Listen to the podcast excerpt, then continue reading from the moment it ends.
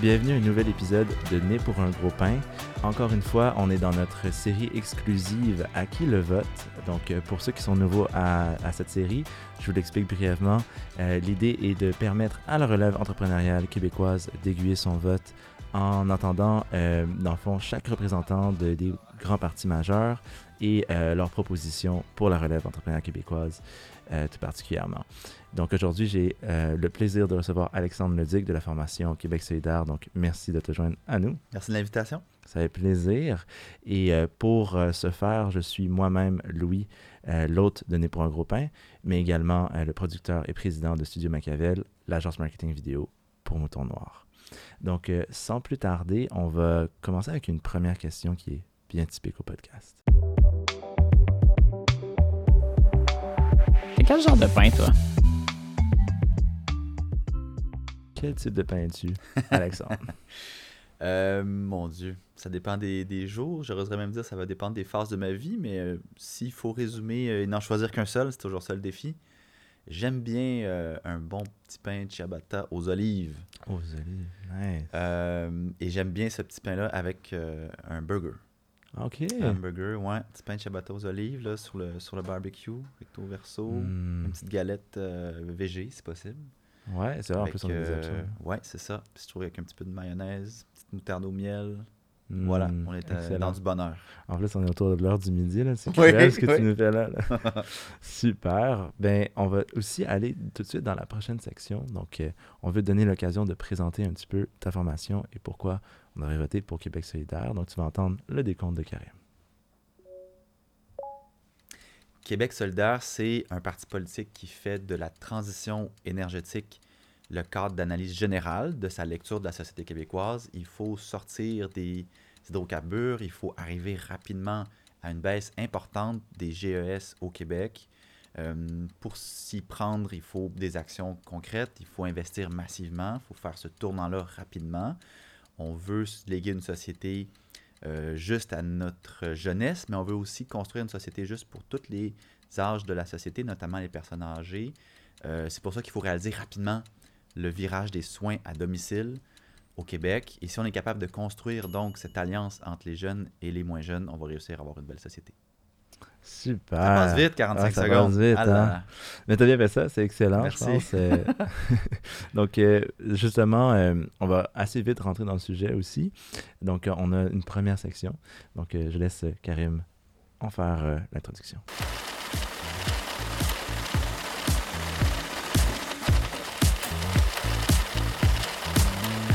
Comment tu gagnes ton pain? Donc, euh, tout y est. Comment tu gagnes ton pain? Donc, euh, j'aimerais d'abord savoir où est-ce que ta carrière a débuté ou même avant ça, où est-ce que tu as étudié? Moi, j'ai une formation en histoire et en droit du travail à l'UCAM. Euh, bac et maîtrise en histoire, puis après ça, un certificat en droit du travail. À l'origine, je, souhaitais être un enseignant au cégep. Puis au cours de mes études, j'ai découvert le mouvement étudiant, le milieu associatif au sens large, puis le milieu syndical.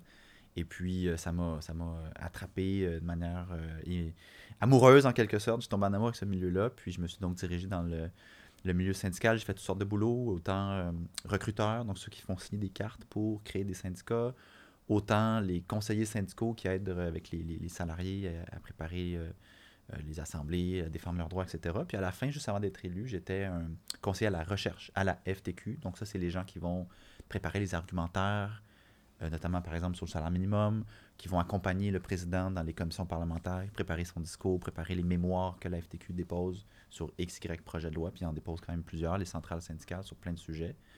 Donc c'est un peu ça qui m'a amené à m'intéresser dans le fond à la chose publique. Puis tout au long de ma jeunesse, j'ai toujours été membre de Québec solidaire dès sa fondation en 2006, impliqué dans l'association locale ici dans Schlager Maisonneuve. Puis est arrivé 2012, où là j'avais euh, envie d'avoir un rôle euh, encore plus important dans cette, euh, dans cette aventure politique-là, l'idée de rester chez moi puis de rien faire devant les injustices sociales, devant la, la planète qui s'enlignait pas dans un bon sens. C'était pas possible dans mes trips là, de rester chez nous. Fait que je dis, ben, je vais, je vais aller essayer de changer les choses. Première candidature en 2012, j'avais 28 ans. J'étais arrivé bon deuxième dans le quartier. Après ça, rebelote en 2014. Euh, très serré, j'ai perdu, mais très serré. Puis 2018, ma troisième tentative a été la bonne. élection avec une large majorité dans le quartier. J'étais très, très honoré de la grosse confiance que j'avais reçue. Et puis voilà, de, une nouvelle tentative encore cette année, là, ma quatrième campagne en 2022. Puis c'est la première fois, dans le fond, que j'ai à défendre un bilan local, vu que c'était moi qui étais le député depuis les quatre dernières années. C'est une campagne très différente. Oui, absolument. Puis félicitations pour déjà euh, ta persévérance aussi. J'imagine que beaucoup de gens auraient abandonné, même peut-être après un premier, euh, une, euh, premier échec, mais tu n'as pas lâché, tu avais des, convictions. D'ailleurs, justement, bilan, est-ce que tu es, satisfait du bilan que, tu as fait pendant les quatre dernières années? Tout à fait. Les batailles ne manquaient pas euh, dans le quartier. Euh, J'en nommerais deux en particulier. La question du REM de l'Est, le, gros train aérien sur des pylônes de quasiment 10 mètres de haut en, béton qui allait traverser le parc Morgan et toute la bande verte sur Notre-Dame était un mauvais projet sur le fond et sur la forme. On l'a combattu avec les mouvements citoyens. Il y a eu plusieurs critiques dans l'espace public. Euh, en même temps, on voulait faire attention de ne pas non plus vouloir laisser entendre qu'on était contre le transport collectif ou contre un projet structurant dans l'Est, parce que c'est vrai qu'on est un parent pauvre dans l'Est de Montréal en matière de développement économique, notamment parce qu'il nous manque un transport structurant. Mais c'est pas parce qu'on est en manque qu'on est prêt à accepter n'importe quoi. Et c'était n'importe quoi, le REM de l'Est, là, qui allait traverser René Lévesque, le, le centre-ville, c'était c'était affreux. Et euh, avec la bataille citoyenne, on a réussi à sauver le parc Morgan, on a réussi à sauver ce bout-là. Ça, c'était un premier volet, donc une, une petite victoire quand même là, que je, je- je prends plaisir à, à souligner. L'autre gros morceau, c'est Raymond Logistique. D'ailleurs, on est juste à côté ici dans, Ouais. dans les studios. On les voit euh, de la fenêtre. Ça, c'est une grosse entreprise de transbordement de conteneurs qui euh, veut s'installer donc à côté des maisons dans un ancien terrain industriel qui avait été laissé à l'abandon pendant presque 20 ans, où la nature a repris ses droits. C'est devenu de fait un, boisé. Il y a même des animaux qui, qui vivent là, etc. L'entreprise a acheté ça il y a quelques années. Il y a eu toute une saga euh, judiciaire avec la ville. J'essaie de faire ce cours, mais en gros, euh, les citoyens ne sont pas intéressés à voir ce genre de nuisance-là, nuisance sonore, nuisance de la vermine, le bruit, la poussière et compagnie. Puis nous, on les, on les soutient dans cette euh, lutte contre l'en- l'entreprise là, pour qu'elle qu'elle s'en aille ailleurs. Voilà. Puis là, pour donner un peu de contexte, on est à un dernier défi pour un dernier challenge euh, possible qui est les, les normes environnementales qui devraient respecter. Euh, donc, euh, le ministre de l'Environnement, euh, le dossier est dans ses mains, dans le fond, en. Tout à fait. La dernière autorisation qui lui manque pour opérer sa plateforme de transbordement, parce qu'il a déjà quand même fait quelques constructions là, qui avaient été euh, autorisées au préalable. Là, il manque le, le certificat du ministère de l'Environnement pour opérer sa plateforme, puis il n'a pas réussi à l'avoir parce qu'il n'a pas déposé des bonnes études de bruit. Et euh, bon, euh, ça tarde, ça tarde. On l'attendait cet été, euh, la réponse du ministère, c'est pas venu. J'assume que ce ne sera pas en plein milieu des élections ou certainement pas à 3-4 jours du vote. Voilà. Alors peut-être que plus tard dans l'année, octobre, novembre, décembre, je sais pas, on aura la nouvelle de ça, mais peu importe le résultat, euh, nous, on continue à croire qu'il faudrait un, un BAP sur ce, terrain-là. Un BAP, c'est quoi? C'est dans le fond une consultation publique large où les citoyens ont un mot à dire, pas juste euh, des experts, pour dire quels seront, euh, quels sont les impacts ressentis, prévus, la volonté citoyenne. Moi, j'avais fait signer une déclaration de quartier contre le projet de Raymond Logistique avec des PME, 50 PME dans le quartier avaient signé cette déclaration-là, des CPE, des organismes, etc pour démontrer que c'était pas juste deux, trois têtes brûlées là, qui voulaient rien savoir de ce projet-là, mais un quartier au complet. Euh, bon, je pense qu'on avait une certaine audience médiatique, c'était bien, mais le- l'entrepreneur, lui, il s'assoit sur euh, le, jugement qu'il a gagné en cour d'appel il y a déjà deux ans. Il n'est pas capable de négocier avec nous, euh, donc ça, continue malheureusement, mais ça fait couler beaucoup d'encre. Moi, je pense que c'est dans ma fonction, c'était dans ma fonction et je veux que ça le demeure évidemment dans le, dans le futur, considérant si jamais j'obtiens encore la confiance des gens, de, de continuer à les écouter, les citoyens d'Hochelaga Maisonneuve, puis à pousser dans, dans le bon sens dans ce dossier-là. Puis il y a une volonté de travailler ensemble aussi. euh, au, moins, de votre côté, vous êtes ouvert aussi à regarder les alternatives. Euh, si par exemple les normes environnementales, euh, ils passaient les tests de trouver des, des- des compromis dans le fond. Oui, ben je pense qu'au moment où on est rendu, oui, la vision d'un comment je dirais ça, d'un parc nature intégral sur le site, c'est l'idéal, c'est ce qu'on veut, c'est ce qu'on souhaite. Après ça, euh, on est pragmatique, là, on va négocier, on va aller le plus loin qu'on est capable d'aller. Comme je viens du milieu syndical, on ne gagne pas toujours toutes les batailles dans les conventions collectives. Des fois, tu fais un compromis, tu atterris en quelque part. C'est un peu la même chose. hein, on va essayer d'aller pousser le plus loin. Est-ce que la question peut-être d'une bande verte, euh, c'est-à-dire de faire un moitié-moitié du terrain qui serait légué à la ville pour en faire un parc, puis l'autre moitié où est-ce qu'il pourrait continuer à opérer, est-ce que c'est quelque chose qui serait envisageable? Mais pour ça, il faut qu'il y ait une mobilisation très forte. Parce que la ville, le gouvernement fédéral sont d'accord à pousser dans ce sens-là, mais c'est le gouvernement du Québec qui est aux abonnés absents. Puis tant qu'on n'aura pas le trio des trois paliers de gouvernement qui qui mettent tous les trois pression sur Raymond Logistique, je doute qu'ils entendent raison. Là-dessus, je trouve ça dommage parce que la CAQ elle aurait eu une fenêtre là, dans les derniers mois, dans la dernière année, pour ajouter sa voix. Puis de le faire en coulisses. Là, je dis pas de faire de la négociation sur la table, euh, sur la place publique. Mais elle l'a pas fait. Elle a refusé de le faire alors que ça aurait été une conclusion intéressante. Puis ça joue, hein, parce que là, on- dans Hochelaga Maisonneuve, mais dans le fond, la, la frontière de la circonscription, c'est ici. C'est ce terrain-là, qui est à cheval entre Hochelaga et la circonscription voisine qui s'appelle Camille-Lorrain, qui grosso modo Tétroville, Merci-Est, Merci-Ouest. Mais ça en jase de l'autre côté aussi. là. C'est un député de la CAQ qui est de l'autre côté. Fait que, bref, de- c'est devenu un enjeu électoral aussi euh, de l'autre bord. Et tu penses que cette élection va avoir euh, peut-être un impact là-dessus? Est-ce que...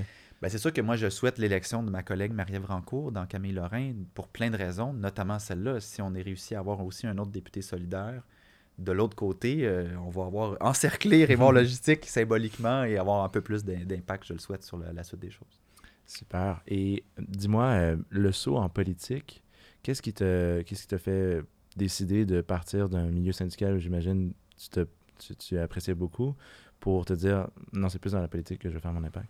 J'ai commencé à réfléchir à ça quand j'étais dans, plus dans les assos étudiantes, puis au syndicat des auxiliaires à l'UCAM. Vous savez, ceux qui font de la correction pour des professeurs ou qui animent des ateliers. Ça fait maintenant bon, une dizaine, quinzaine d'années qu'ils sont, sont syndiqués. Et bon, dans les assos étudiantes, j'avais assumé toutes sortes de rôles euh, sur des exécutifs. J'avais organisé des assemblées, organisé des, rencontres, négocié avec des l'université, des départements. Puis surtout, j'avais occupé donc des rôles de représentation, dans le fond, politique, à l'échelle, bien sûr, d'une faculté, à l'échelle d'un département, mais je me sentais à l'aise. Je trouvais qu'on réussissait ensemble avec mes, collègues, avec les, membres, à faire avancer des dossiers, à régler des problèmes. Et puis, cette, idée-là de pouvoir euh, faire ça à une échelle un peu plus grande, à l'échelle d'un quartier, à l'échelle d'un- du Québec, euh, m'enthousiasmait. Je trouvais que dans Hochelaga Maisonneuve, on avait beaucoup de batailles à mener. Je trouvais qu'à l'échelle du Québec, on parlait pas assez, par exemple, de, de, santé mentale, on parlait pas assez de meilleurs transports collectifs, on ne parlait pas assez de salaire minimum, qui est un dossier qui me touche beaucoup. Alors, c'est pour ces raisons-là, entre autres, que je me suis dit, ben, tiens, je vais y aller, je vais essayer de pousser, de, jouer mon rôle un peu dans, euh, ce grand débat euh, de société qui est celui du Québec. Et si euh, vous êtes porté au pouvoir euh, avec un gouvernement Québec solidaire, est-ce que tu vois ton rôle grandir au-delà du quartier, donc prendre partie intégrante d'un gouvernement et, et peut-être un, dossier? Est-ce que ce serait une ambition? Tout à fait. Euh, c'est sûr, quand tu te lances en politique, tu penses un peu à ça. hein? C'est pas personne. Quelqu'un mentirait en disant qu'il réfléchit pas du tout. Mais en même temps, moi, je je je suis pas obsédé par, cette question-là. Puis je me dis, surtout après quatre ans d'expérience, il est possible de mener des dossiers de manière collégiale, intéressante, dans l'opposition. C'est sûr que tu n'auras jamais, tu auras toujours une, fraction minuscule de- du pouvoir qu'a un ministre ou même un député d'un parti au pouvoir, mais en même temps, c'est pas inutile d'être dans l'opposition, c'est important d'avoir des oppositions fortes. D'ailleurs, je pense qu'on peut faire le bilan des derniers quatre ans qu'il n'y avait pas une opposition officielle forte de la part du Parti libéral. Ce sera ma petite, euh, ma petite pointe pour mes collègues libéraux. C'est pour ça qu'on aspire Québec solidaire à jouer un plus grand rôle. Ça sera celui du gouvernement, évidemment, c'est idéal, c'est ça qu'on vise. Si c'est l'opposition officielle que les, que les Québécois nous demandent de faire, on va le faire avec euh, sérieux. Puis c'est encore la deuxième opposition, ça va être la même chose. Là. C'est, on, euh, la démo- les gens ont toujours raison. hein. La démocratie a toujours raison. Alors, on reçoit un rôle d'un point de vue de quartier, puis après ça, un rôle d'un point de vue de politique euh, au sens large du Québec, puis on, on l'assume, puis on, on le fait le, le mieux possible. C'est ce qui m'amène à notre prochaine section.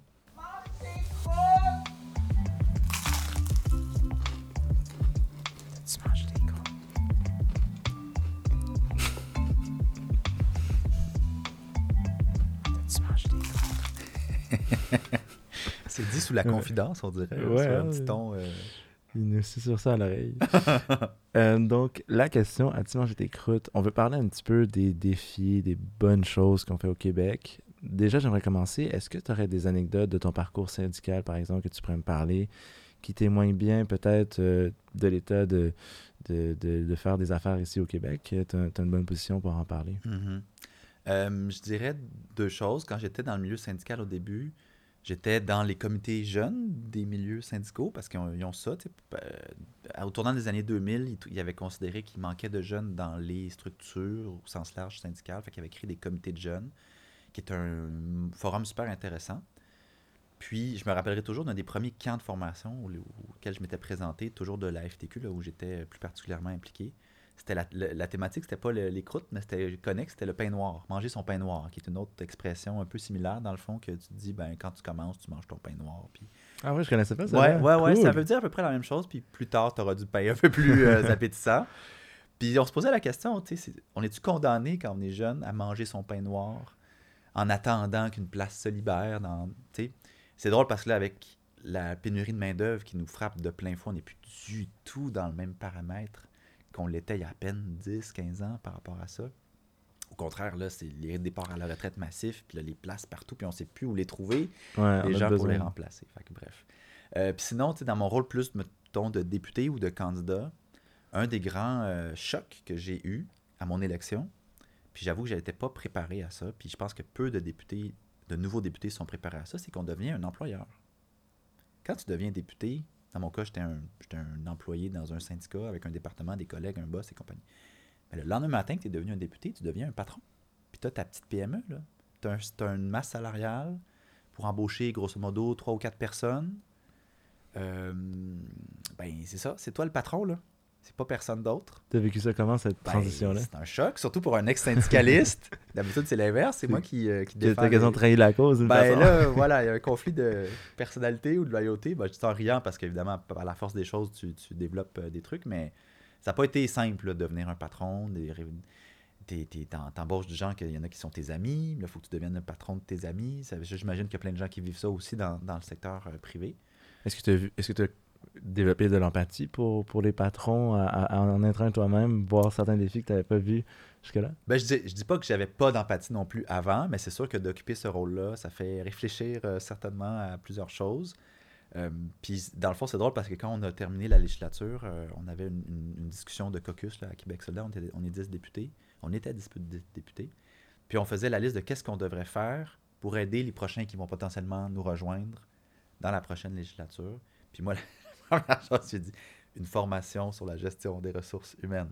Ah ouais. Parce qu'on n'est pas prêt. Je pense que dans les 10 députés qu'on était, il y avait juste ma collègue Rouba Gazal qui avait été cadre dans une usine. Elle, était, elle faisait des ressources humaines puis un peu de développement euh, santé, sécurité puis environnement, je pense. Mais elle était cadre, elle supervisait donc des employés. Fait que quand elle est devenue députée, ce volet-là, elle, elle a plutôt bien fait sa transition. Mais pour tous les autres, on, on avait une ex-enseignante, euh, en- à l'université, moi un ex-syndicaliste, un ex-prof de cégep. Sais, On n'avait pas, pas d'expérience d'être patron du tout, du tout, du tout. Fait que c'est ça. Si on, petit, petit mémo qu'on a laissé là, pour la postérité, la prochaine gang, là, faire une petite formation en début de, début de mandat pour, pour pas. euh, pas parce que c'est pas, c'est pas mal passé, là. Mhm. C'est juste que tu, tu arrives dans cette situation-là du jour au lendemain. Puis quand tu te présentes en politique, tu penses pas à ça. Tu ne tu vas pas en politique pour devenir un patron de PME, dans le fond. Tu sais. Te présentes en politique pour débattre des idées, pour faire avancer des causes. Mais oui, tu deviens un patron de 3-4 employés dans ton bureau de circonscription.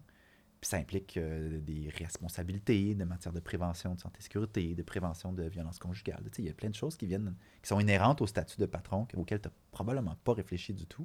Qui deviennent une réalité Ben voilà, choix, là. voilà, voilà. Mm. Puis ta formation de droit du travail, est-ce qu'elle a aidé un petit peu, Oui, quand même, parce que c'était un un bon certificat en droit du travail à l'UCAM.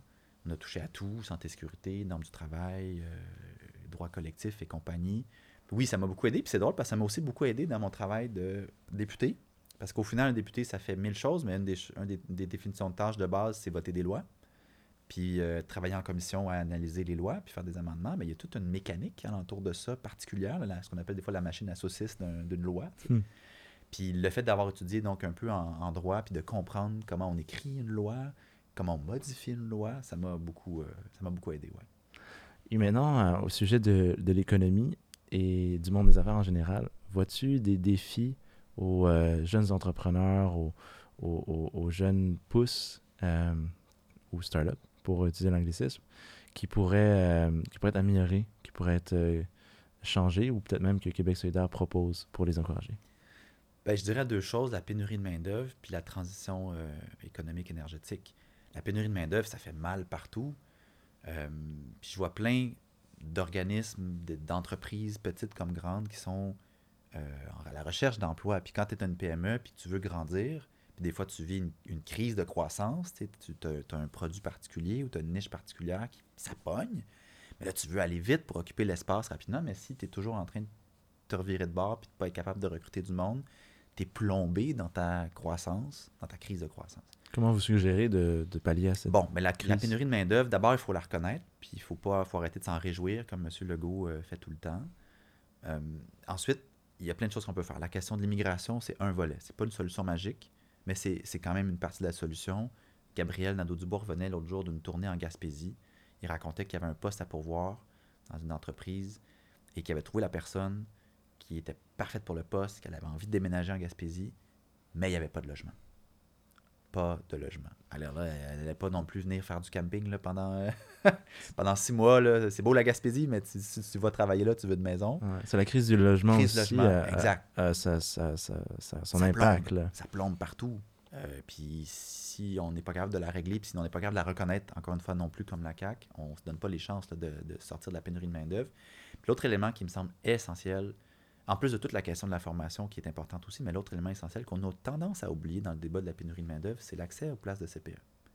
Il y a des milliers de femmes au Québec. Je dis des femmes, c'est essentiellement des femmes, il y a des hommes bien sûr là-dedans aussi, mais c'est surtout des femmes.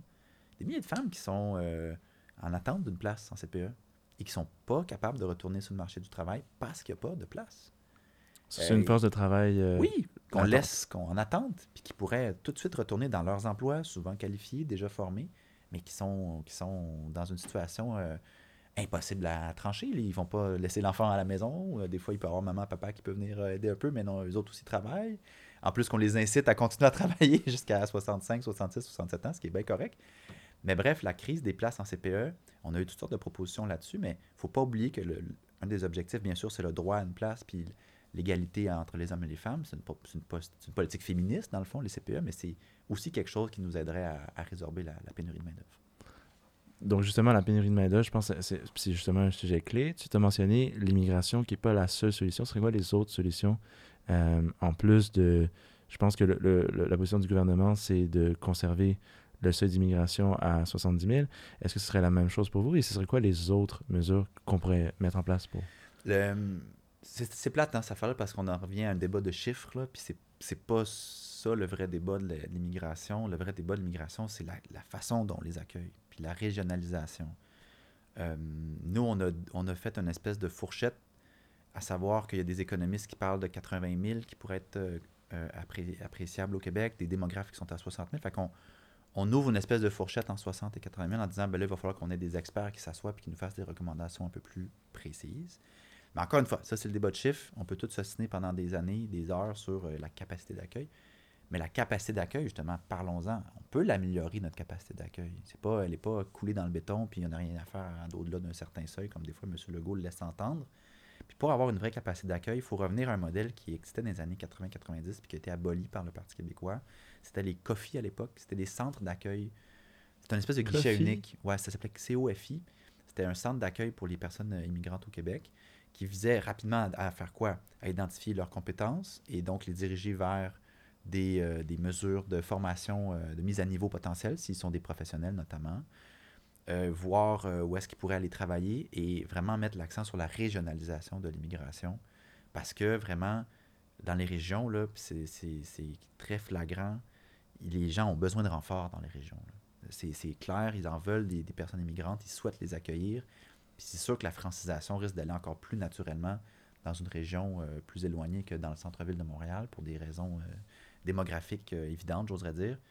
Donc, nous, on propose de revenir à un modèle comme ça, qu'on appelle les carrefours d'accueil et de francisation euh, de l'immigration, qui permettrait donc une meilleure francisation, une meilleure régionalisation et euh, une meilleure euh, appariement entre les compétences et les formations euh, à suivre. Et ils avaient été re- retirés à l'origine par mesure d'austérité? Ouais, ou- ouais, ouais, le déficit zéro et compagnie. là. Ah, ok, ok, je vois, je vois. Puis justement, ça m'amène à ma prochaine question qui est par rapport aux taxes. Donc, Mhm. pour, pour payer certaines, certains programmes, naturellement, il faut avoir un, un impact sur les recettes fiscales. Pour régler la situation économique précaire en ce moment, ou, ou, ou du moins y pallier, l'inflation entre autres, vous proposez plus ou moins de taxes? Alors, beaucoup de députés, ont, députés de partis ont proposé des baisses d'impôts. Nous, on ne veut pas aller là parce que euh, ça va coûter cher les- le virage des soins à domicile. La population qui est vieillissante, il faut investir maintenant, il faut, faut prendre le tournant maintenant. Ça va coûter cher, beaucoup d'argent. Ça va coûter cher la transition économique énergétique. Ça va générer aussi des, des opportunités euh, économiques majeures, mais il va falloir l'investir avant que ça donne des fruits. Et c'est de l'argent qu'on ne peut pas se permettre de perdre en faisant des, coupes, des coupures euh, d'impôts, des baisses d'impôts. Cependant, avec l'inflation actuelle qui est hallucinante, de les 7-8% dépendamment du mois qu'on regarde, il faut qu'il y ait quand même une intervention. Il y a toutes sortes de choses qu'on propose pour baisser, dans le fond, euh, la facture des, familles. On, veut baisser les frais de scolarité, baisser euh, de 50% les frais de transport collectif, euh, régler la crise des logements, donc gel des loyers, des choses comme ça. Mais immédiatement, dans, dans les prochaines semaines mois suivant l'élection d'un gouvernement solidaire, ce qu'on propose, c'est une suspension temporaire de la TVQ sur les produits essentiels. Ça veut dire des trucs de- d'épicerie, des trucs de pharmacie. Donc, suspension temporaire, parce qu'il reviendra un jour, mais le temps que la crise de l'inflation se stabilise et se calme. Après ça, on remettra la TVQ de manière progressive pour pas que ce soit un choc tarifaire pour personne. Mais ce faisant, ça va être une mesure rapide, efficace, immédiate pour euh, donner un petit peu de répit à- aux familles par rapport euh, à la consommation quotidienne. Est-ce que tu dirais que ce- cette philosophie-là, c'est quelque chose de, de novateur pour, euh, pour le parti? De, de vouloir retirer euh, les taxes? C'est- plus une, une mesure, euh, ben, je dirais pas libertarienne, mais qui a peut-être un peu plus de penchant vers ça? On s'est fait accuser par des gens de ne de, pas être aussi à gauche que le Parti québécois qui proposait des, des baisses d'impôts pour, euh, pour les, les, les moins nantis. Les taxes, philosophiquement, ça n'a jamais été quelque chose qui était apprécié par la gauche, je vais dire au sens large, parce que une taxe avec un taux d'imposition fixe, peu importe son revenu, c'est précisément l'inverse de quelque chose qui est progressif et progressiste. C'est pour ça que l'impôt, le pourcentage qu'on vient prendre sur le salaire est plus fort, plus on est riche.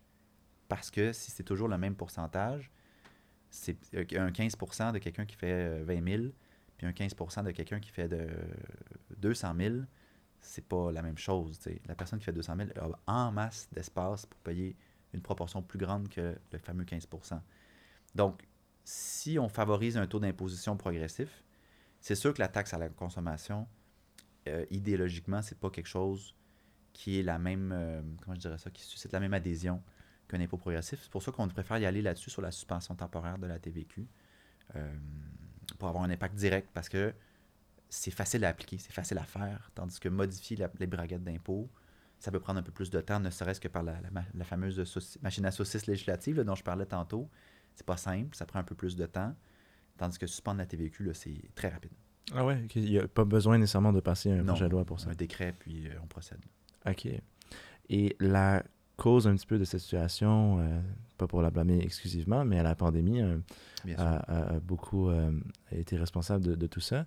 Est-ce que selon vous, les mesures sanitaires ont été trop sévères, meurtrières pour l'économie, ou ils ont été un geste altruiste absolument nécessaire?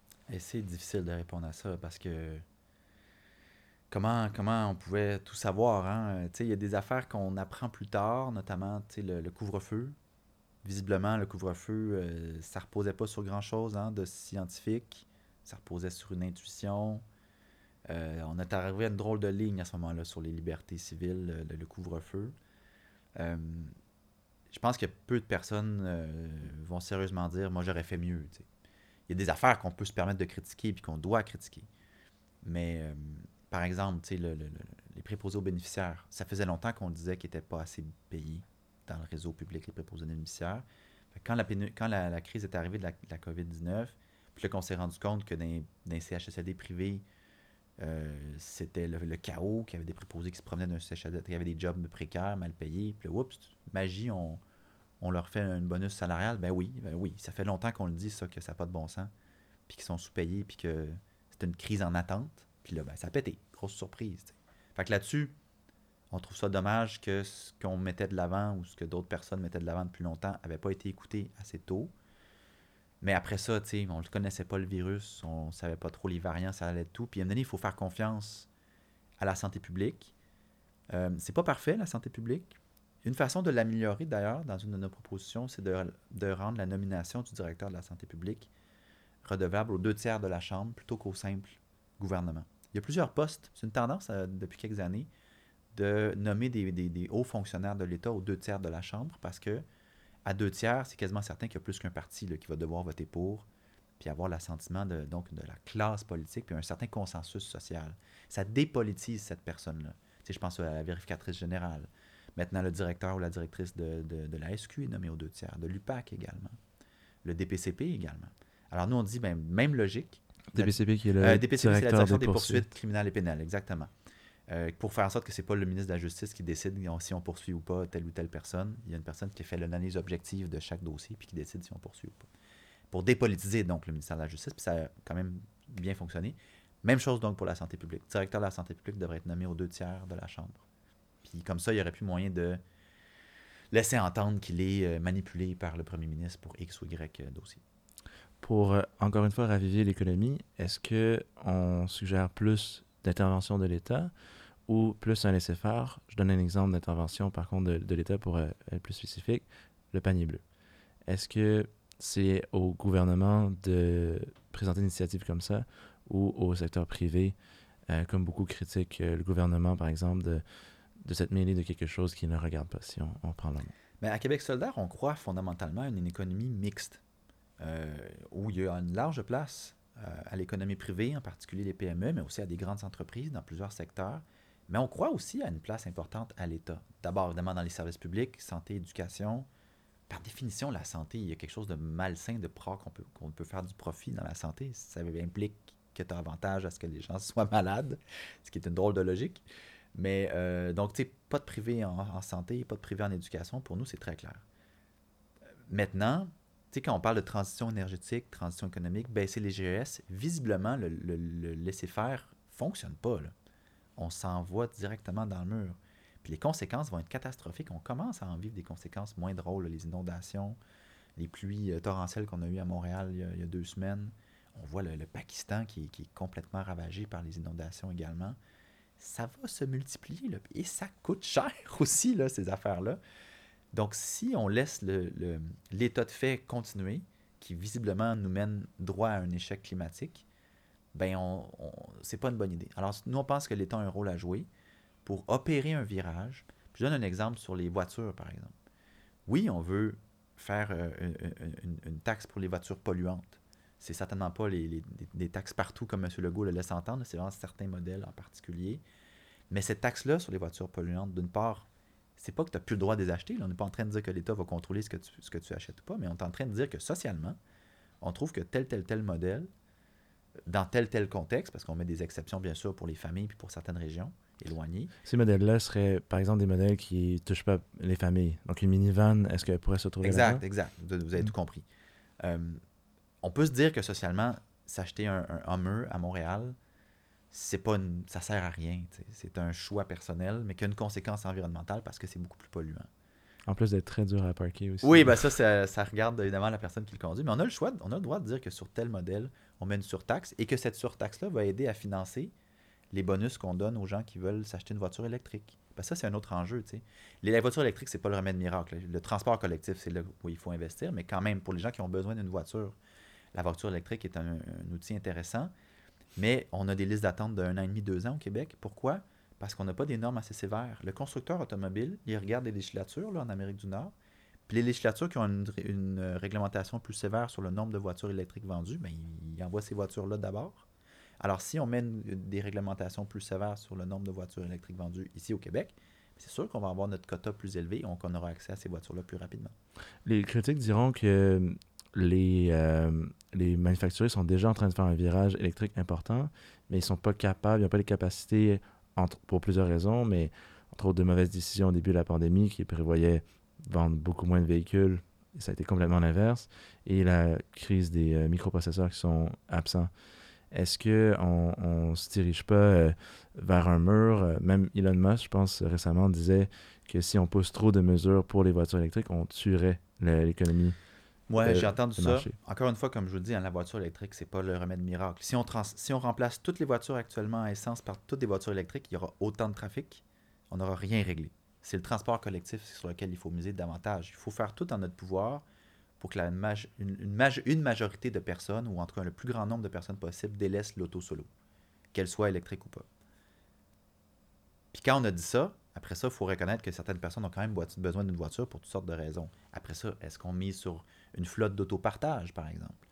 Euh, Est-ce qu'on a tous besoin d'avoir notre auto dans notre voiture, dans notre garage? Il y en a que oui. Puis on ne changera pas ça, puis on ne veut pas commencer à interdire à quiconque de posséder sa voiture. C'est pas là du tout qu'on s'en va. Mais il va falloir qu'on prenne des décisions collectives parce que les transports, c'est le plus grand émetteur de GS au Québec et c'est le domaine qui n'a pas réussi à réduire sa consommation. Il y a eu des efforts qui ont été faits dans le milieu industriel, il y a des efforts qui ont été faits dans le milieu de l'agriculture, de réduction de GES, puis des efforts appréciables. Est-ce qu'il peut en faire d'autres? Oui. Puis on va les aider, puis le gouvernement va investir pour les aider. Mais c'est vraiment sur le transport que le gros morceau a presque pas bougé, voire s'est empiré. Alors, si on ne fait pas un virage important avec une offre de transport collectif importante, on ne réussira pas là, la bataille de la crise climatique. là. Le Puis moi, je refuse qu'on qu'on- qu'on- qu'on baisse pavillon, au contraire. Non, absolument, absolument. Il faut, je pense que c'est un enjeu qui touche toutes les générations, Clairement. qui, euh, puis d'où- qui, qui prend sa part dans, dans le, le débat politique en ce moment, euh, justement. Entre culture et économie, malheureusement, il faut faire un choix entre les deux dans plusieurs cas. Euh, je prends par exemple le projet de loi 96 euh, de- du gouvernement en place. Quel choix vous faites entre l'un et l'autre euh, lorsque, inévitablement, un va avoir une, une conséquence sur l'autre? Je sais pas trop si personnellement j'embarque dans cette espèce de, de choix à faire, dans le sens où c'est pas d'hier que on nous dit que si on insiste trop sur la langue française, les entreprises vont quitter et puis ça va être un chaos. Tu veux dire, j'ai étudié donc en histoire, je me rappelle de, des années 70, je me rappelle de, de, de menaces qu'il y avait si le PQ était élu, si on faisait un référendum, si on faisait la loi 101. tu sais. On parle aussi exactement de la loi 101. J- J'entends beaucoup que apparemment il y a eu un exode pendant les années 80 de cerveaux d'entreprises internationales. Est-ce que Ben, c'est pas. Il y en a qui disent ça, il y en a qui ont spiné ça aussi, il y en a qui ont exagéré ça. La loi 101, ça a aussi amené la paix linguistique au Québec. Je veux dire, ça se pitchait des chaises là, dans, les, dans les commissions scolaires à Saint-Léonard, ici, là, pas très loin, dans les années 70, sur la langue. Puis plein de gouvernements s'étaient pété la gueule sur différentes façons. de La loi 101, ça a amené la paix linguistique pour plusieurs décennies. Il fallait la mettre à jour. Pourquoi? Parce que il y a, aussi un droit de travailler en français, un droit collectif de travailler en français.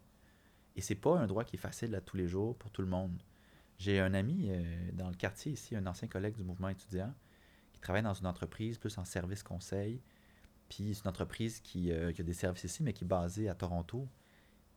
Ces réunions là, sont toutes en anglais. Puis c'est supposé être une entreprise dite bilingue qui offre des services en français au Québec, mais ça se passe tout le temps en anglais. Il est où, lui, son droit de travailler en français? Euh, il travaille au Québec. Donc, ce volet-là aussi, je trouve qu'on ne regarde pas souvent. Puis quand on parle aussi de pénurie de main-d'œuvre, puis d'acquis de, connaissances, de, de compétences, mais parler français, c'est une compétence également. Et si on veut avoir une société, euh, la seule société francophone en Amérique du Nord, complètement francophone, euh, ben, il va falloir qu'on soit sérieux dans cette approche-là, puis qu'on adopte des, des trucs. Est-ce que la loi 96 était parfaite? Non. Euh, on a voté pour, mais c'était pas avec un gros enthousiasme, notamment sur l'aspect du six mois des immigrants qui doivent parler français. On trouvait ça euh, nettement exagéré. On aurait voulu qu'il y ait des avancées importantes pour les langues autochtones. Le ministre Jean Barrette a complètement fermé la porte à quelconque euh, proposition à ce sujet-là dans le cadre de la loi 96. Mais au final, il y avait quand même des avancées. Davantage d'entreprises allaient être assujetties à la loi 101. La francisation obtenait des, des, des, des- des subsides de- plus grands. Moi, j'y voyais quand même une avancée intéressante.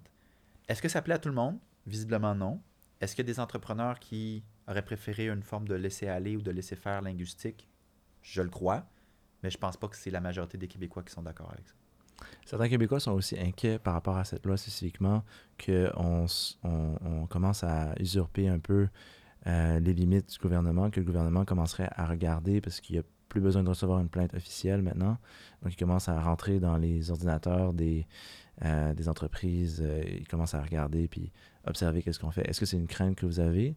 On, a posé la même question au ministre Fitz- Fitzgibbon, qui lui nous confirme que non. Est-ce que, selon vous, c'est quelque chose qui pourrait arriver? Ça fait longtemps que les gens qui suivent le dossier de la langue plus en détail nous disaient que l'OQLF, l'Office québécois de la langue française, manquait de dents pour appliquer la loi. Et euh, donc, ce que j'ai pas suivi les détails là, de la commission parlementaire, ça serait plus ma collègue Rouba qui pourrait vous en parler.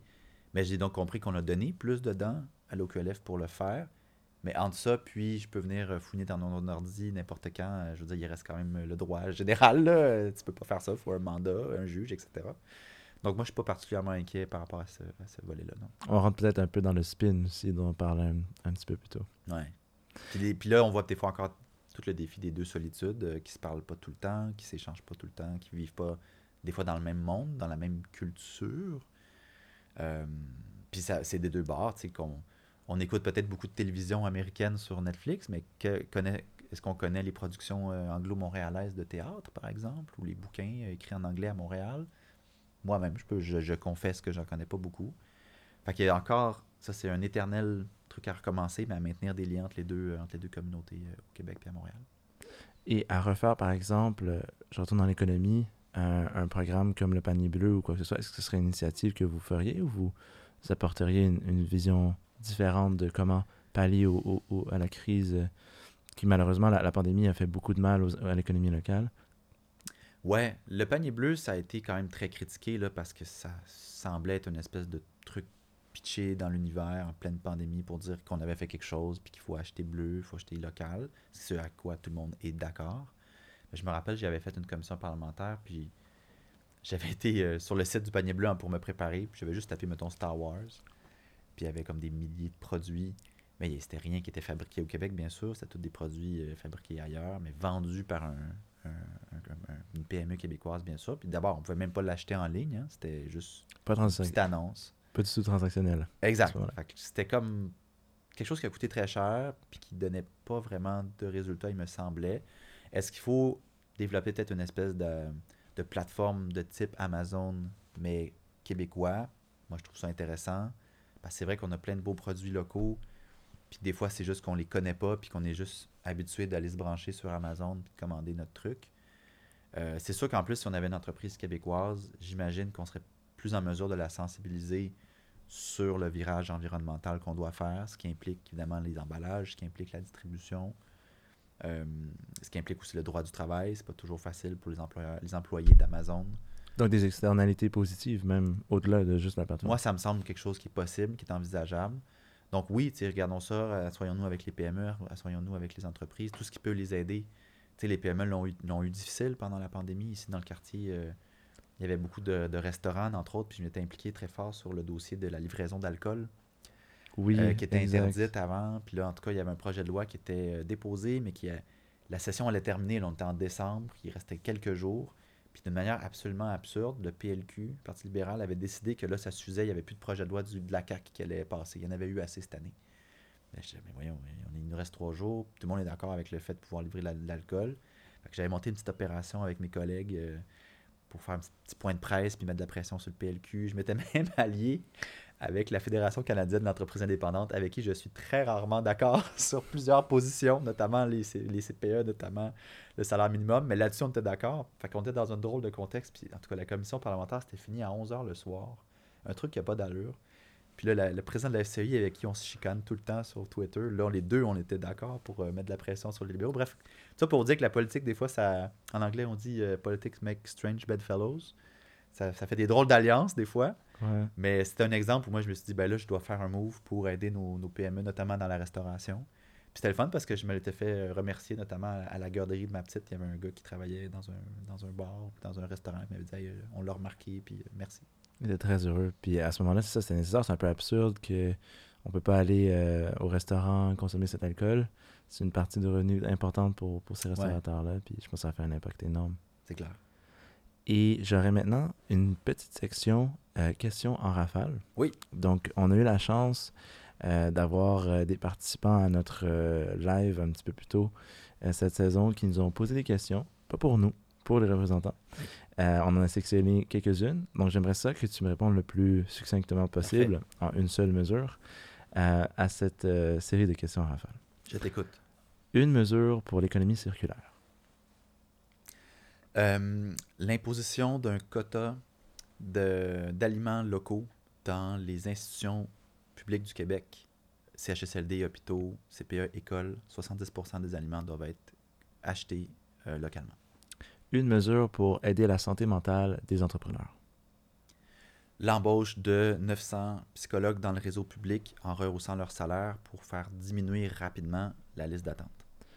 Une mesure pour euh, aider l'environnement, faire face à la crise climatique sans faire payer les citoyens. La baisse de la passe d'autobus de 50 Ça, en plus, c'est C'est l'inverse même. c'est l'inverse. c'est ça, Une mesure pour plus d'autonomie face au fédéral. L'indépendance du Québec. Exact. Donc, euh, ça, je voulais aussi toucher euh, par rapport à ça plus spécifiquement. Donc, c'est une des convictions aussi du parti. Euh, Est-ce que vous prévoyez rentrer là-dedans dès le début de votre mandat ou c'est quelque chose que vous prévoyez plus à long terme? Là, le fond, oui, à Québec solidaire, on est un parti indépendantiste dès le départ. Moi, c'est une des choses qui m'anime dans, ma, dans ma, ma conviction. Sol Zanetti aussi, l'ancien chef d'Option nationale, pour ceux qui s'en rappellent, et qui est un député avec, avec nous. À Québec solidaire, on propose une autre formule que le référendum classique, dans le sens où, dès le début du mandat, on met sur pied ce qu'on appelle une assemblée constituante. Ça, en gros, c'est des gens qui vont être élus un peu partout au Québec pour préparer un projet de constitution, en définir les grandes valeurs du Québec, à quoi va ressembler l'État, ça sera quoi ses institutions, son fonctionnement, etc.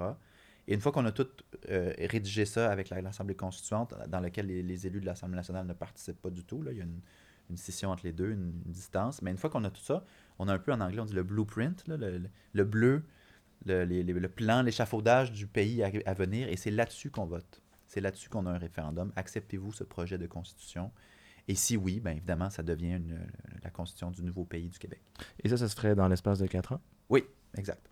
Et vous pensez à travers ça aller chercher un petit peu plus l'acceptabilité sociale? J'imagine c'est l'idée derrière. Oui, exact. Puis ça, dans le fond, faire reculer la peur de l'inconnu. hein. C'est beaucoup ça qui motivait des gens à voter non dans les deux précédents référendums, sachant pas trop à quoi ça va, à quoi ça va ressembler, comment ça va fonctionner. Tout est écrit, là. Tout est clair. On l'a discuté ensemble. On s'est entendu là-dessus. On a fait des compromis. Et c'est là-dessus, c'est ce plan-là qu'on va mettre en pratique et qu'on espère de rallier euh, les gens à l'entour. Donc, une approche euh, différente, rafraîchie sur Oui. ce qui a été fait dans le passé. On ne refait pas la même chose pour Exact. arriver potentiellement au même résultat. Exact. Puis dans cette assemblée constituante-là, il y aura des sièges réservés pour euh, les Premières Nations du Québec. Pour être certain d'avoir évidemment leur voix dans ce processus. Face, par exemple, à un parti comme le Parti québécois qui lui aussi propose euh, l'indépendance du Québec, comment vous différenciez euh, à l'instar contre- Ben, je- pense que les deux, on est motivés par le même désir d'avoir euh, le, le peuple québécois qui se déploie à l'international puis qui mette de son destin. Là-dessus, à une virgule près ou deux, là, on est dans la même euh, logique. Mais le, le Parti québécois reprend dans le fond le même modèle qu'il avait utilisé dans le passé, euh, qui n'était pas nécessairement un mauvais modèle, mais qui, force est de constater, n'a pas fonctionné. Alors nous, on, approche, on arrive avec une approche différente. Ça m'amène naturellement avec le futur à notre prochaine section.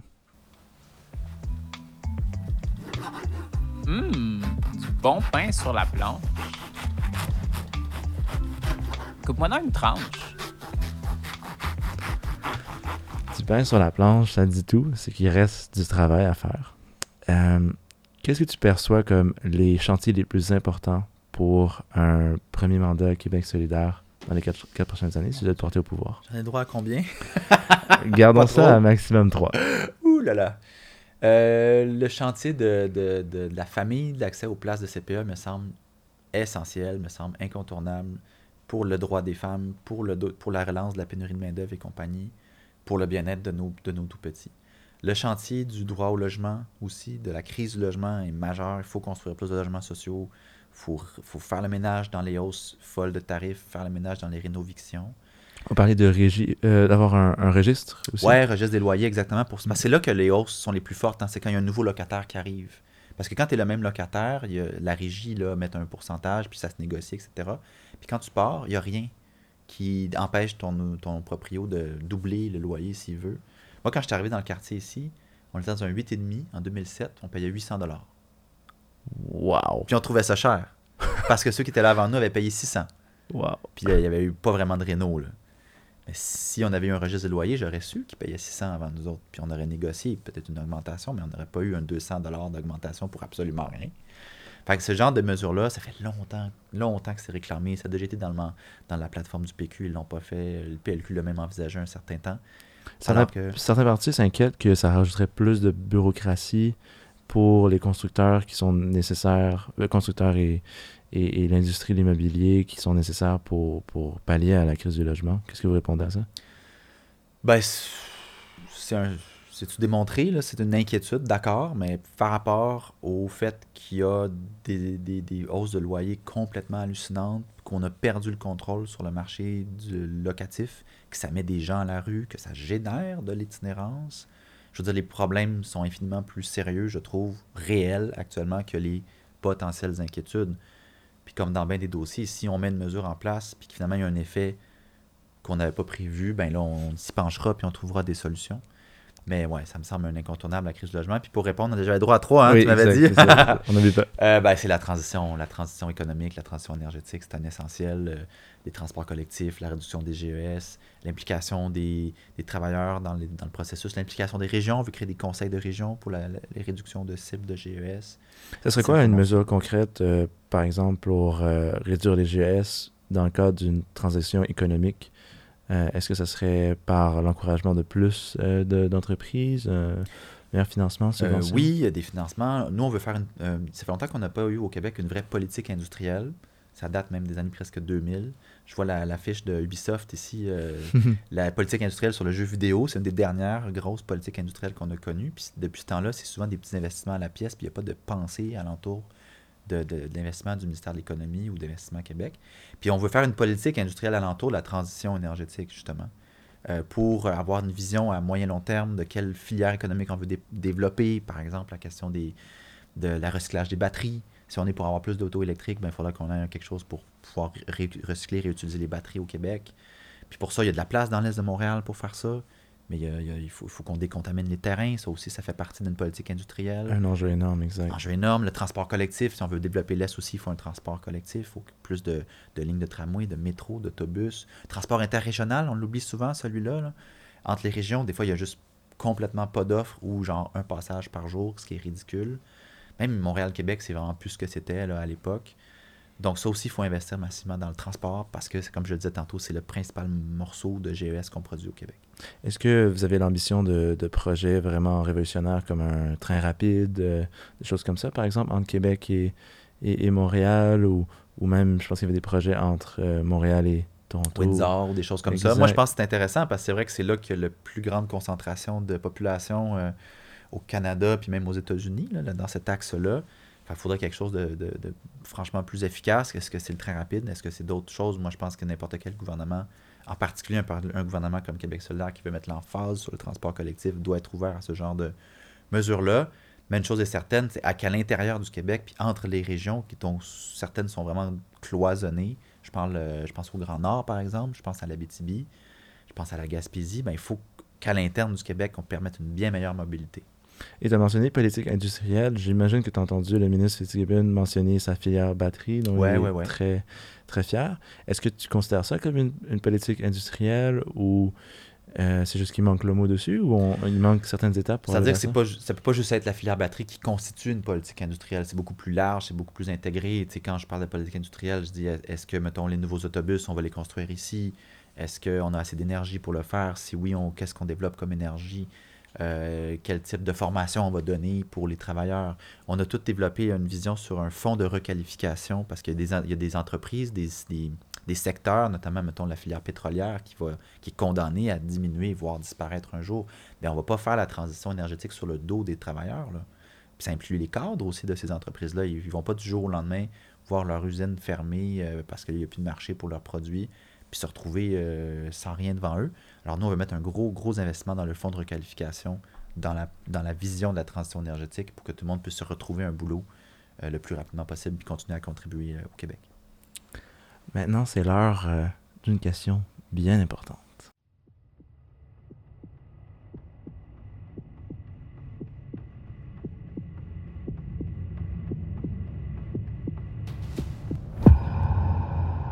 La question qui tue.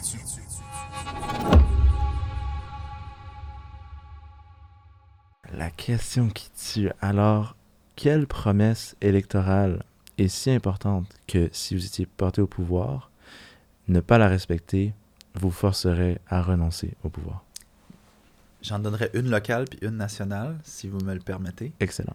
Localement, on a promis qu'on ferait un BAP sur Raymond Logistique si QS prend le pouvoir puis qu'on fait pas ça, je, je vois pas comment je pourrais rester député d'Hochelaga Maisonneuve. Je me ferais lancer des tomates quand je vais au marché Maisonneuve.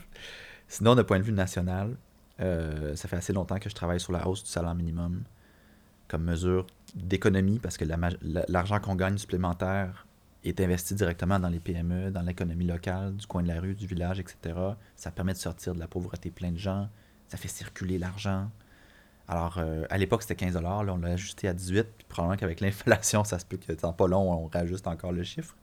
Mais ouais, la hausse rapide du salaire minimum à 18 de l'heure me semble essentielle. Sans oublier un fonds important qu'on veut mettre, c'est 300 millions de mémoire dans notre cadre financier pour accompagner les PME dans cette transition-là. Parce que je le sais qu'un- qu'une hausse de, de 3,75, dans le fond, c'est à 14,25 en ce moment. C'est pas simple pour personne dans une PME. Puis le temps que l'économie circule, puis que ça fasse même augmenter la demande, puis donc les revenus des PME, c'est pas euh, magique du jour au lendemain. Donc oui, un fonds de transition pour les une, deux, quelques années qui vont suivre cette hausse-là. Mais à, terme, on est convaincu, puis on a, on a regardé les études dans d'autres pays qui l'ont fait, que ça a un impact économique bénéfique. 300 millions, ça, ça sonne quasiment très petit avec les dépenses gouvernementales qu'on entend souvent. Ça va être suffisant pour euh, aider les PME euh, ou ce chiffre pourrait gonfler ou... Ben, tu sais, là, j'ai pas le, le- j'ai pas le, le programme écrit euh, pour vous aujourd'hui, mais en gros, tu sais, c'est pour venir faire un peu la petite compensation euh, supplémentaire entre le salaire offert dans une PME, qui de tout- honnêtement, de toute façon, est déjà beaucoup plus grande d'habitude que 14,25. Ça, ça touche pas toutes les PME. Mais ceux qui ont, pour toutes sortes de, de- bonnes ou de mauvaises raisons, un, très un- un plus bas salaire minimum, ben là, on vient leur aider, leur donner un petit coup de pouce pour augmenter le salaire minimum le temps que leur affaire se stabilise en lien avec la dépense, la hausse de dépenses de, de- de salaire qui est, qui est subite en quelque sorte.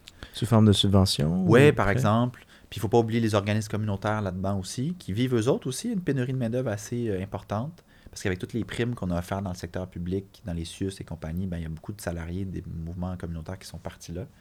Mais les autres aussi, là, c'est pas souvent des gros salaires. Alors si ça remonte à 18 de l'heure, ils vont également avoir besoin d'un d'un petit coup de pouce euh, le temps que ça se stabilise.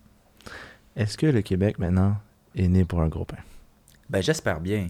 Moi, j'aurais aimé ça, euh, que ça fonctionne en 95, le référendum. J'avais quel âge, mon Dieu? J'avais 8 ans ou 10 ans, quelque chose comme ça. J'aurais aimé ça. prêt à voter. Non, non, pas du tout, mais qui comprenait un peu ce qui se passait, puis qui, qui suivait ça à la, à la maison avec mes parents. Mais j'aurais aimé ça grandir dans la République du Québec, puis d'être un jeune qui, qui veut faire le tour du monde, puis j'aurais trouvé ça euh, tripant. C'est pas arrivé, mais j'ai encore l'espoir que ça arrive, puis de fait, je travaille pour ce que ça arrive. Je pense qu'on a du potentiel énorme au Québec. Je pense qu'on a euh, des gens pleins de talent dans plein de domaines. Puis j'aspire, puis Gabriel le dit souvent dans ses entrevues, puis je trouve que c'est la meilleure formule. Je, voudrais qu'on fasse du Québec le pays le plus vert au monde pour donner une forme de leadership. Parce que des fois, quand on a des débats sur l'environnement, tu as un Éric Duhem qui va dire Ouais, ben là, ça sert à rien parce que la Chine et les États-Unis polluent plus que nous de toute façon. OK, fait, fait qu'on fait rien, c'est quoi, quoi cet argument-là? Au contraire, démontrons à la face du monde qu'on est capable de la faire, la transition rapide sur l'énergie. Horizon 2030, c'est rapide, là, c'est dans 8 ans, c'est deux mandats. Démontrons-le, faisons-le ensemble, inspirons-nous comme peuple à accomplir un grand chantier, comme on l'a fait pendant la Révolution tranquille, et euh, exportons le modèle en quelque sorte par la suite pour d'autres pays qui nous verraient et qui feraient Ah ouais, tu peux faire des changements aussi rapides et aussi efficaces, et qu'en plus ça bénéficie à ton économie locale. La recette serait là, puis on aurait juste à l'envoyer euh, à, tout- à tous ceux que ça intéresse. Justement, avec, avec M. Duhem qui, qui est mentionné, il mise beaucoup sur l'économie. Est-ce que dans un contexte justement de création d'un pays, euh, il n'y aurait pas intérêt à développer, euh, il mise beaucoup sur ça, toutes les ressources pour pouvoir arriver financièrement et, et bâtir un, un pays fort? Ou vous considérez que la transition doit quand même se produire à la même vitesse? Vous parlez des hydrocarbures plus précisément? Ouais, par exemple, exactement. Moi, je trouve ça hallucinant, sa position, parce que non seulement ça ne l'intéresse pas l'environnement, mais après ça, il dit on va financer nos services publics à travers l'hydrocarbure, qui est une phrase pitchée dans l'air, mais qui sans aucune forme de démonstration quelconque. Mais les hydrocarbures, d'une part, c'est de moins en moins rentable dans le marché de l'énergie. Puis ensuite, ça va disparaître. là. Les- l- immanquablement, on se dirige vers ça. Les pays commencent leur transition. Juste l'affaire qui disait, si on veut aider l'Allemagne à éviter d'importer du gaz euh, russe, il faudrait nous-mêmes recommencer à produire du gaz naturel pour l'exporter. Mais n'importe quel chroniqueur, n'importe quelle personne qui connaît ça va vous dire que le temps qu'on développe les infrastructures pour le produire, le traiter, puis éventuellement l'exporter, juste ces années-là, l'Allemagne va être rendue ailleurs. Elle fait son virage environnemental, elle aussi. L'Europe est en train de le faire, lui aussi. Peut-être pas à la, vitesse suffisante qu'on le souhaiterait quand on est quelqu'un de plus pressé sur la cause environnementale, mais c'est là qu'on va. Alors quand il nous ressort des idées, oui, oui, on va faire le pétrole du Québec, euh, même si ça met en danger le Saint-Laurent ou, l'île d'Anticosti, oui, on va faire le gaz de schiste. Voyons non, c'est des débats réglés, ça. C'est des débats réglés, on rouvrira jamais ça. Il y a zéro consensus, il y a zéro acceptabilité sociale pour ça au Québec. Puis c'est complètement fallacieux de dire que si on va payer nos services publics avec ça. Au contraire, la transition économique est une opportunité économique. Opportunité économique de créer de l'emploi, de créer de la richesse. Je veux dire, des infrastructures de transport, c'est de la richesse aussi. Euh, et de faciliter la- la- la- le mouvement des, des- des personnes, le mouvement des produits. C'est- un environnement économique que les gens souhaitent d'habitude quand on est en, en business. Plus les gens ont la facilité à se Ben déplacer, voilà. interagir, plus Voilà, c'est ça la vision qu'on veut mettre de l'avant. Et ma dernière question, ça serait est-ce que tu aurais des recommandations euh, de livres qui t'ont mené peut-être à justement t'engager dans la politique, qui t'ont guidé dans ton parcours syndical, qui ont fait de toi l'homme politique que tu es maintenant? Mon Dieu. Donc, des livres que j'aurais lus plus tôt dans ma vie? Ça peut être des livres qui t'ont marqué même récemment. C'est même pas obligé d'être des livres. Maintenant, on, on adapte la formule de cette question-là. Ça peut être un TED Talk, un, un vidéo YouTube euh, Aïe, aïe, aïe. qui, qui, nous a, qui a eu un impact sur nous euh, récemment ou, ou à un point. Là. Je sais pas si tu beaucoup dans la lecture. Oui, je, je lis quand même pas mal, puis je fais des, des petits résumés des fois de, de mes lectures sur, euh, sur ma page Facebook. Comme François. Oui, c'est ça. On lit pas exactement les mêmes livres, Euh. cela dit. Mais oui, moi, je trouve ça chouette pour vrai que le premier ministre fasse ça. C'est une, bonne, euh, c'est une bonne initiative. Puis euh, c'est ça, je lis beaucoup québécois. Je lis un peu de tout, des BD, des BD aussi illustrées. Une que qui m'a marqué euh, dans les derniers mois, c'était euh, Mégantic. Je pense que ça s'appelle Un train dans la nuit sur l'accident ferroviaire ah ouais, ok. à Mégantic de 2000, euh, c'était quoi, 12, 13? Ouais, je- ça va 2013, si je ne me trompe pas. C'était comme un double bouquin. Il y avait une étude, un essai alentour de ça que j'ai que j'ai pas lu, mais j'en ai lu des, j'en ai entendu des très bons mots.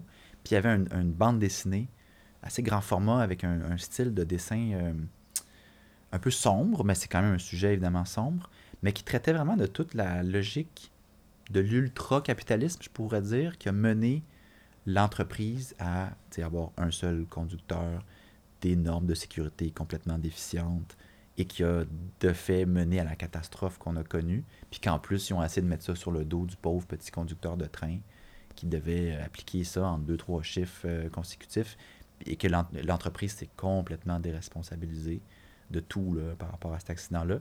Je trouvais que c'était une belle façon, bien fait, beau aussi, un, beau, un bel ouvrage, de traiter d'un sujet lourd, difficile, politique, mais avec beaucoup euh, d'humanité.